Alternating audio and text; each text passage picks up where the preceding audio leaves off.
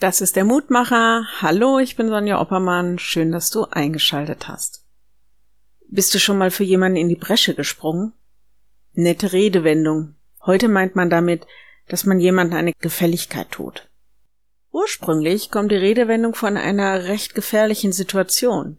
Wenn Angreifer in einer Burg eine Öffnung, ein Loch erreicht hatten, französisch la brèche, eine Öffnung, eine Lücke, dann brauchte es tapfere Ritter, die sich an vorderster Front dem Angreifer entgegenstellten, um so die ganze Burg und all die Bewohner und auch die Bewohner des Umfeldes, die sich vielleicht hineingeflüchtet hatten, zu verteidigen.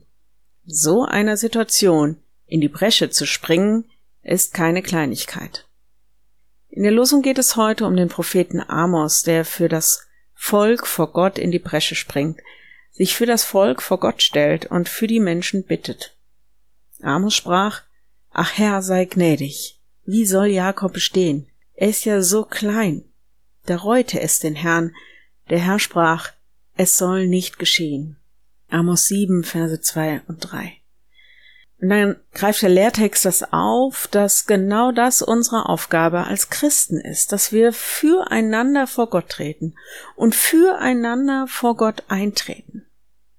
Paulus schreibt, ich bitte euch nun vor Gott einzutreten für alle Menschen in Bitte, Gebet, Fürbitte und Danksagung. 1. Timotheus 2, Vers 1.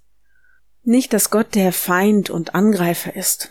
Ich glaube, dass wir füreinander eine ganze Menge Gutes bewirken, wenn wir füreinander beten und da füreinander vor Gott eintreten. Lass uns miteinander beten. Lieber Herr, es gibt so viele, denen fehlen die Worte, denen fehlt der Glaube, zu dir zu beten. Da sind Fragen und Probleme, da sind Krisen und Krankheiten.